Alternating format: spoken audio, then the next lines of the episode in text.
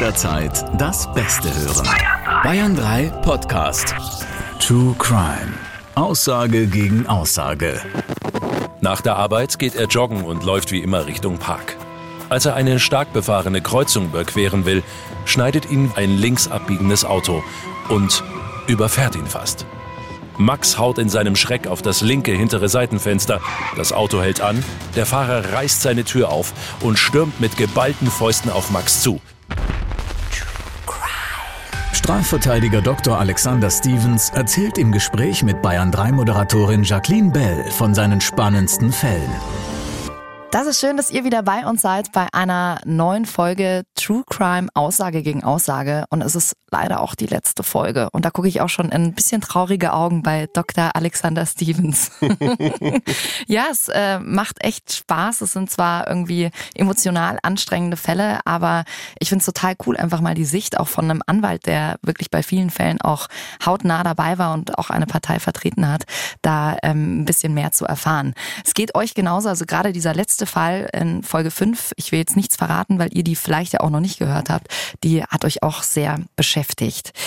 Wir sprechen ja hier über echte, wahre Kriminalfälle, in denen es immer Aussage gegen Aussage steht. Ähm, in unserer heutigen Folge wollen wir uns mal die Aussagen näher anschauen. Also wir sprechen die ganze Zeit drüber, Aussage gegen Aussage, aber wie sehr kann man sich eigentlich auf eine Aussage verlassen? Wie glaubwürdig ist überhaupt eine Aussage? Und in dem Fall warst du nicht als Anwalt am Start, sondern dieser Fall hat einen, ähm, einen deiner besten Freunde betroffen.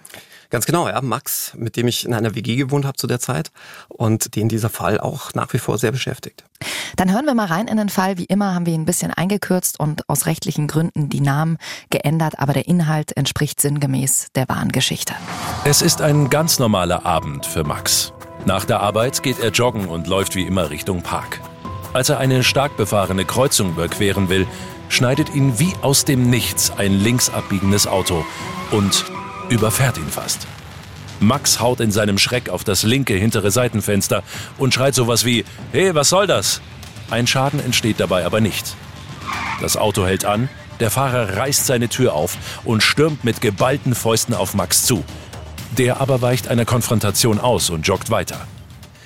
Nach ein paar Metern holt ihn der Autofahrer plötzlich vor einem Pizzaladenlokal ein und schlägt ihm zweimal mit der Faust ins Gesicht, so dass Max zu Boden fällt, tritt ihn brutal in Magen und Kopf. In diesem Moment greift der Pizzabäcker ein. Er wirft sich dazwischen und verhindert so wahrscheinlich Schlimmeres. Der Angreifer flüchtet. Max erleidet eine Platzwunde am Kopf und eine mittelschwere Gehirnerschütterung. Aber das war ja noch nicht alles, ne? Ja, Gott sei Dank hat der Pizzabäcker wirklich geistesgegenwärtig gehandelt. Er hat sich sofort das Kennzeichen des Fahrzeugs gemerkt, hat die Polizei verständigt, hat Max auch wirklich rührend umsorgt, erste Hilfe geleistet und ähm, letztlich auch die Ermittler auf die Spur des Täters gebracht. Der konnte dann relativ schnell gestellt werden, war auch sofort geständig, hat die Tat eingeräumt, hat sogar ein Schmerzensgeld angeboten und ähm, dann ein paar Monate später kam es auch zum Prozess könnte man jetzt sagen, Ende gut, alles gut, Podcast-Folge Haken drunter hiermit beendet.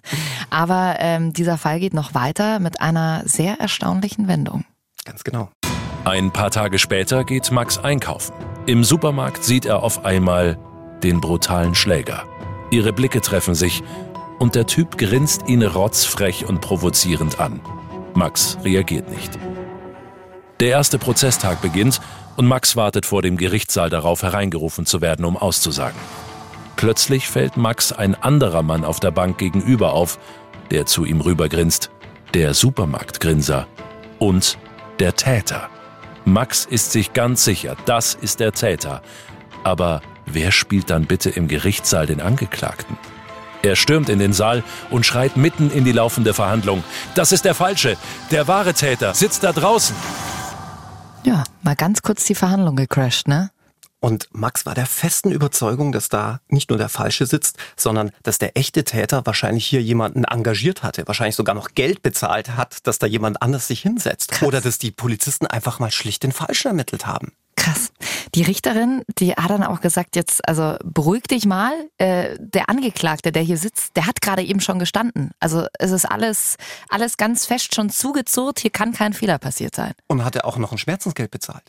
Also das äh, verrückte Situation. Jetzt sagt ihr wahrscheinlich, hä? Und was war denn jetzt? Wurde der irgendwie dazu gedrängt, der da stand, der Angeklagte? Oder äh, hatte Max recht? Irrt sich Max?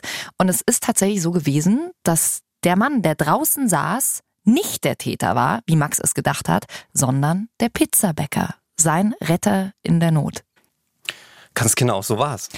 Und das Krasse ist, dass Max sich eigentlich im Gerichtssaal, kann man so sagen, ganz gut auskennt. Er war nämlich nicht das erste Mal da und man würde jetzt bei ihm nicht denken, dass er so schnell äh, Täter und Retter verwechselt, weil er selber Strafrichter ist. Allerdings.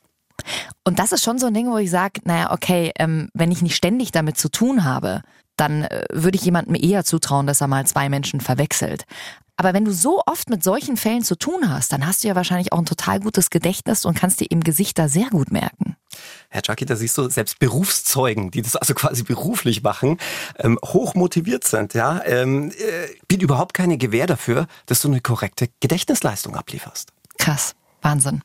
Das geht ja jedem so. Ich meine, wie oft hat man sich schon überlegt, wo habe ich jetzt meinen Schlüssel hingelegt und ist der festen Überzeugung, er liegt auf der Küchentheke und dann ist er ganz woanders. Ja. Oder ich frage dich jetzt einfach mal ganz frech. Ähm, weißt du, was sich auf der Rückseite unseres Kleingeldes befindet?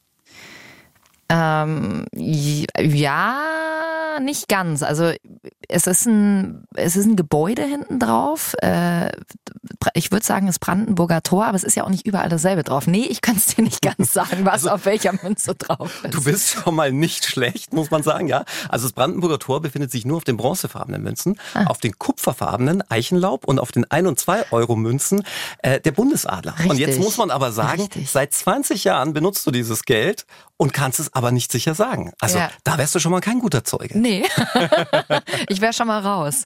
Ja, aber so geht's. Ihr könnt ja auch mal kurz überlegen. Krass, äh, wie sah eigentlich heute Morgen der Typ hinter der Theke aus, der mir meinen Kaffee to go gemacht hat? Oder die Frau, die gegenüber im Bus saß oder so. Kann man sich da wirklich noch dran erinnern? Ist sie blond gewesen? War die dunkelhaarig, blaue Augen, grüne Augen? Puh. Und, und dann, wenn man an, an Kriminalität denkt oder, oder auch an einen Verkehrsunfall, das geht ja alles so blitzschnell. Ja? Also in, in Windeseile müsste man sich das alles merken. Und anders als bei einer Computerfestplatte ist es ja nicht so, dass unsere Augen und Ohren die Story schreiben, sondern unser Gehirn. Das wurstelt dann quasi alles nochmal neu zusammen, vermengt es alles nochmal schön und rauskommt am Schluss ganz was anderes. Aber jetzt muss man ja in dem Fall trotzdem mal kurz sagen, dass Max ja von demjenigen zusammengeschlagen wird. Ja, also ich finde das nochmal was anderes als ja, ich habe Geld zwar immer in der Hand, aber das hat bedroht mich nicht oder sowas, weißt du? So, wenn jemand vor dir, über dir drüber liegt und dir äh, zweimal eine reinschlägt, dann kann ich denjenigen doch eigentlich von von meinem Retter, der da neben mir sitzt und sagt, hey, es ist alles gut, ich habe die Polizei verständigt, es kommt gleich jemand, kann ich die zwei Leute doch unterscheiden, oder? Ja, müsste man fast meinen. Aber wenn wir jetzt nochmal den Fall rekapitulieren, dieser Täter ist dem Max hinterher. Max hat sich da jetzt nicht umgedreht, er ist weggelaufen. Ja? Dann schlägt der Täter ihn nieder. Das sind Millisekunden oder vielleicht wenige Sekunden. Und dann liegt er am Boden, der Täter ist weg. Und wer kümmert sich die ganze Zeit ab diesem Zeitpunkt um ihn? Der Pizzabäcker. Das heißt, die Interaktion ähm, und das über Minuten, wenn nicht sogar über eine Viertel oder halbe Stunde hinweg, ist quasi nur noch mit diesem Pizzabäcker erfolgt.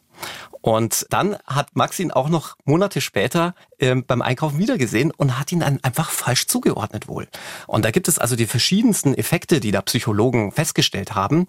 Zum Beispiel hat man festgestellt, dass man Ausländer viel schwerer wiedererkennen kann als seine eigene Nationalität. Ja. Das geht aber den Ausländern umgekehrt genauso. Ist ja auch so lustig. Ja? Also Asiaten sagen mhm. ja zum Beispiel oft über uns Europäer, ja, ihr seht alle gleich aus. Und man denkt sich selber so, hä, wir haben unterschiedliche Haarfarben, was ja bei Asiaten, die haben ja, ja. oft dunkle Haare so wo man sagt, hä, finde ich überhaupt nicht, ja. Aber klar, das. Äh, oder auch der Klassiker, äh, man klebt jemanden Bart äh, hin oder setzt einen Hut auf und schon tut man sich schwer, den wiederzuerkennen. Na, ich meine, man sieht ja jetzt alleine schon gerade in der Situation mit der Maske. Hm. Also, dass man manchmal, obwohl man Leute wirklich gut kennt, zweimal hingucken muss, so, ach, ach, hi, du bist's, ja. Weil einfach viel vom Gesicht verdeckt wird und wenn dann eine Sache vielleicht noch geändert wird, dann ist das erstmal total strange für einen in dem Moment. Ja, und interessanterweise gibt es auch statistische Erhebungen dazu. Zum Beispiel in den USA, da wurden bis zum Jahr 2018 300 556 Leute im Nachhinein freigesprochen, weil sie im Vorfeld von Zeugen falsch wiedererkannt wurden und in den Knast gewandert sind. Und da waren auch äh, Leute dabei, die zum Tode verurteilt waren. Das ist krass. Das heißt aber jetzt ja eigentlich im Umkehrschluss, dass man sagen kann, ja, okay, Zeugenaussagen, da brauchst du dich eigentlich gar nicht drauf verlassen, weil ähm, das ist sowieso Quatsch, oder? Also wenn sich nicht mal einer wie Max, der Strafrichter ist, äh, das ist sein Daily Business, wenn nicht mal er es schafft, zwei Leute auseinanderzuhalten, wie sollen wir Normalos das dann richtig machen. Ja, das sagen auch alle erfahrenen Kriminalisten. Also, dass du mit, mit Sachbeweisen wie Dokumenten, Videos, Fingerabdrücken, DNA-Spuren, äh, Handyauswertungen natürlich weitaus verlässlicher sind als bloße Zeugenaussagen. Ähm, ein, ein sehr bekannter Juraprofessor, Klaus Volk, hat mal gesagt, Zeugen sind Menschen und Spuren menscheln nicht. Hm. Okay, aber äh, welche Lösung gibt's dafür? Also es ist ja nicht die Lösung zu sagen, naja, okay, ich verknack dann irgendwelche Leute und die sitzen dann da unschuldig. Gibt's da eine Lösung für das Problem? Es gibt ja oft keine Beweise. Ja, es ist so. Ähm, was viele nicht wissen, 70 Prozent aller Gerichtsurteile beruhen auf reinen Zeugenaussagen. Also es ist eben nicht so wie bei Tatort und CSI, dass du immer irgendwie anhand von Handyortung, Fingerspuren, DNA die Leute überführst, sondern tatsächlich aufgrund des Zeugenbeweises. Ja? Krass. Also heißt, es gibt keine Lösung.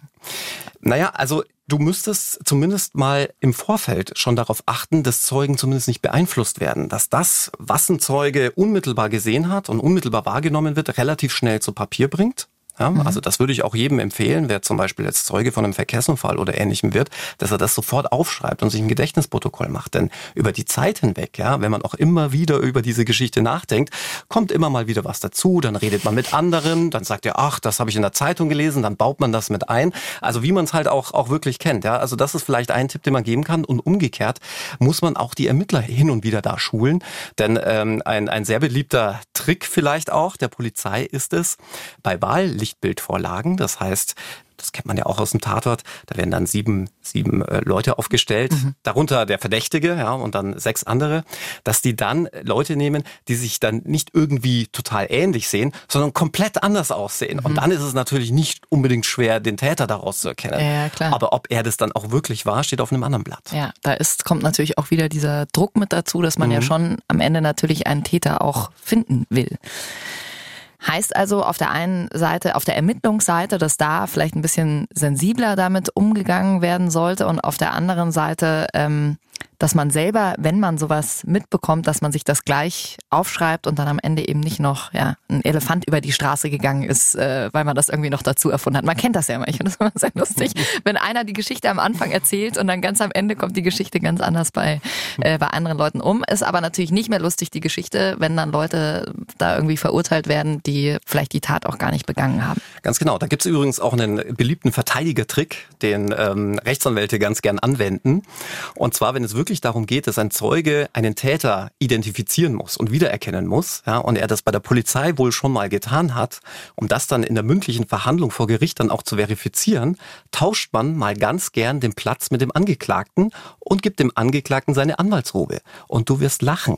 In so vielen Fällen erkennt dann der Zeuge den Anwalt als Angeklagten wieder, obwohl der Angeklagte in der Anwaltsrobe auf dem Platz des Anwalts ist. Das ist nicht dein Ernst. Mhm. Ihr macht das wirklich. Ihr geht dann da äh, vorm Gerichtssaal auf die Toilette, zieht euch um und äh, du setzt dich dann da als Angeklagter hin. Da, da musst du gar nicht aufs Klo gehen. Äh, da gibst du ihm einfach die Robe, schnell den Platz tauschen, der Zeuge kommt rein und erkennt dann, ich würde mal sagen, in 90 Prozent der Fälle eben nicht den, nicht den Angeklagten wieder, sondern den Anwalt. Das ist ja krass, was ihr da für Tricks drauf habt.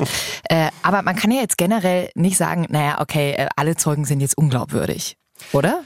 Nein, es geht auch nicht darum, ob jemand per se unglaubwürdig ist, sondern hat er wirklich das genau so gesehen, wie er es schildert. Man muss ja auch entlastenderweise sagen, äh, ich denke nur zum Beispiel an Sendungen wie Aktenzeichen XY, dass ja immerhin sehr, sehr viele Täter und zwar wirkliche Täter, aufgrund von Zeugenaussagen dann letztlich auch überführt werden. Das darf man natürlich nicht vergessen. Nur muss man da sehr, sehr aufpassen, was hat der Zeuge wirklich gesehen, was entspricht also der Wirklichkeit und was ist vielleicht doch anders gewesen. Aber das ist ja total schwer, das rauszufinden, oder? Also wie, wie, wie findet man das dann raus? Also klar durch solche Tricks, dass man dem Richter vorführt, okay, jetzt hat er mich gerade als Angeklagten gesehen, aber äh, hat das dann, also hat das dann Gewichtung vor Gericht? Man kann sagen, je mehr Zeugen dasselbe gesehen haben, desto mehr Gewicht hat es natürlich. Aber gerade für unsere Fälle, bei Aussage gegen Aussage, muss man da schon sehr aufpassen. Und wie, wie kommt man dann drauf, ob das wirklich äh, wahr ist oder vielleicht ein bisschen was aus Versehen dazu erfunden oder falsch gesehen, in Anführungsstrichen? Also in anderen Ländern, wie zum Beispiel den USA oder auch in Großbritannien, wird sehr häufig gefordert, dass man noch einen neutralen Beweis hinzuzieht. Also, dass die Aussage allein eben nicht ausreicht, sondern es mindestens nochmal einen neutralen weiteren Zeugen geben muss, der dasselbe erzählt, oder aber Sachbeweise, wie zum Beispiel Fingerabdrücke, DNA-Spuren, Handyauswertung und so weiter. Das würde aber im Umkehrschluss dazu führen, ich habe ja gerade gesagt, 70 Prozent aller Urteile beruhen auf bloßen Zeugenaussagen, dass wir natürlich viel mehr Freisprüche hätten in dubi pro reo im Zweifel für den Angeklagten.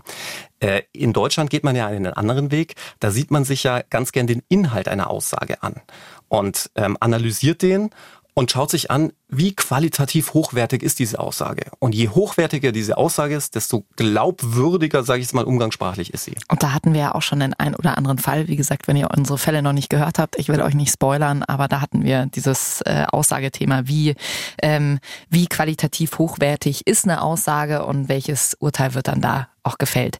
Wie geht's denn Max mittlerweile? Hat das seinen Blick auf die ganze Sache als Richter auch ein bisschen verändert? Also Max ist immer noch Strafrichter, aber ich kann sagen, es hat seinen Blick sehr verändert. Also auf Zeugenaussagen gibt er mittlerweile relativ wenig und ähm, für ihn zählen im Zweifel dann doch eher die richtigen Beweise. Ja, dann äh, bleibt eigentlich nur zu hoffen, dass immer auch äh, wirklich Beweise gefunden werden und dann auch die richtigen Täter verknackt werden oder auch verknackt werden können. Mensch, Alex, das war's jetzt. Unsere letzte Folge. Ja, traurig. Ja. Also wir hoffen, äh, dass euch diese Staffel gut gefallen hat. Schickt mir gern weiter Kommentare durch, auch über die Bayern 3 Instagram-Seite. Ähm, gebt uns gern fünf Sterne, wenn euch diese Folge gefallen hat. Und vor allem, lasst uns auch ein Abo da. Ihr wisst ja, ihr bekommt dann immer eine Benachrichtigung, wenn dann auch wieder eine neue Staffel draußen ist, weil ich gehe mal davon aus, dass wir auf jeden Fall in Staffel 3 gehen. Und dann sage ich vielen, vielen Dank an euch, dass ihr so tolle Zuhörer wart wart und auch so mit am Start wart. Und ein ganz, ganz großes Dankeschön an dich, an Dr. Alexander Stevens. So, jetzt habe ich noch was Doktor reingebracht. also es hat auf jeden Fall sehr viel Spaß gemacht. Ja, Danke dir. Uns auch. Dankeschön. Aussage gegen Aussage. Mehr packende Podcasts auf bayern3.de.